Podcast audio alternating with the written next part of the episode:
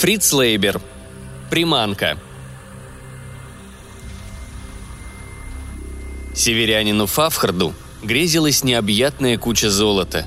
Серый мышелов с юга был хитрее и сообразительнее своего товарища, а потому вообразил себе груду самоцветов. Еще не перебрав мысленно до конца даже те из камней, которые отливали желтым, он уже понял, что его переливчатые сокровища куда ценнее тускло поблескивавшего драгоценного металла Фавхарда.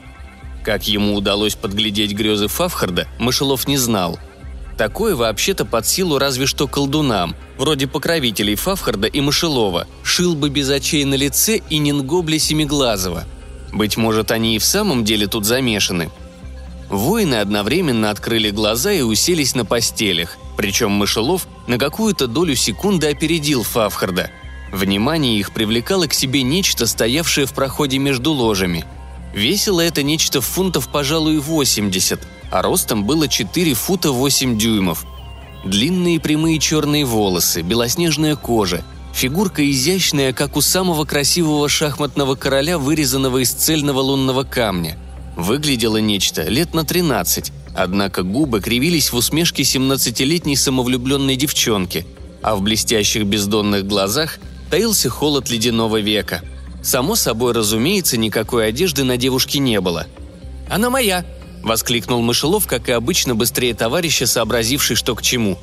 «Нет, моя!» – крикнул Фавхард почти в тот же миг. Однако слово «нет» в его возгласе свидетельствовало, что он невольно признает первенство Мышелова или, по крайней мере, что он и не надеялся опередить друга. «Я принадлежу себе самой и никому больше, кроме, быть может, двоих-троих полудемонов», впрочем, одарив воинов обольстительной улыбкой. «Я буду драться с тобой из-за нее», — сказал Мышелов. «Согласен», — отозвался Фавхарт, неторопливо вынимая из ножен свой серый жезл.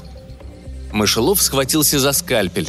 В этот момент за спиной девушки материализовались из воздуха две личности. Роста в них было в каждом никак не меньше девяти футов, и головами они упирались в потолок. С кончиков их заостренных кверху ушей свисала паутина. Тот, что был ближе к мышелову, черный как сажа, обнажил клинок, выкованный из очень темного металла – в руках другого из незваных гостей, белого как снег, сверкнул длинный серебристый меч. Как показалось Фавхарду, выкован он был из стали и покрыт оловом. Противник Мышелова, вознамерившись, видно, не затягивать дело, нанес мощный удар. Мышелов парировал его в первой позиции, и острие клинка демона рыскнуло в сторону. Крутанув мечом, Мышелов отсек черному чудищу голову, которая с отвратительным стуком упала на пол и покатилась. Белый демон атаковал Фавхарда выпадом снизу. Северянин, ловко вывернув свой меч, сумел отразить удар. Вражеский клинок просветил на волосок от правого виска Фавхарда. Досадливо топнув ножкой, обнаженная девушка растворилась в воздухе. Исчезла. Должно быть, прямиком отправилась в ад. Мышелов собрался было вытереть меч о простыни, но, обнаружив вдруг, что это ни к чему, пожал плечами. «Не повезло тебе, приятель», – произнес он сделанным сочувствием – не получилось у тебя позабавиться с такой симпатичной крошкой на куче золота». Фавхард хмурясь разглядывал лезвие меча, на котором не было ни кровинки. «Мне жаль тебя, лучший из друзей», — ответил он. «Ты ведь верно воочию уже представил, как вы с ней возитесь на твоей груди самоцветов.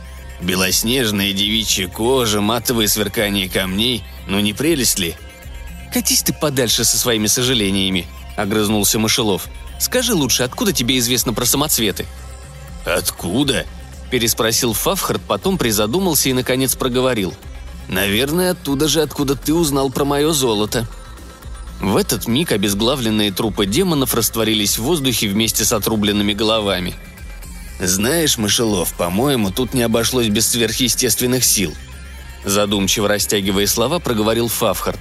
Мышелов скинул голову. «А может, нам с тобой просто померещилось, великий ты мудрец?» Скривив губы в усмешке, поинтересовался Мышелов.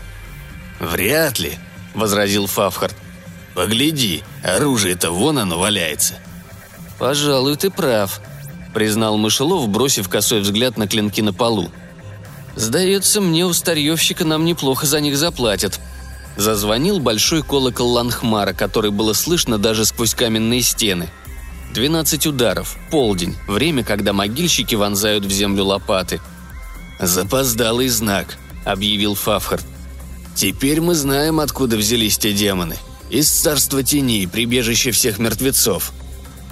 «Точно», — согласился Мышелов. Принц смерти, неугомонный мальчишка, снова попытался заполучить нас к себе. Фавхард плеснул в лицо холодной водой из стоявшего возле стены большого таза. «Что ж», — пробормотал он, — «приманка была хоть куда. Откровенно говоря, я не знаю лучшего средства разжечь аппетит перед завтраком, чем вид цветущей девушки, хотя бы чуть обнаженной». «Ну да», — отозвался Мышелов, крепко зажмурив глаза и растирая лицо ладонью, на которую предварительно капнул светлого бренди.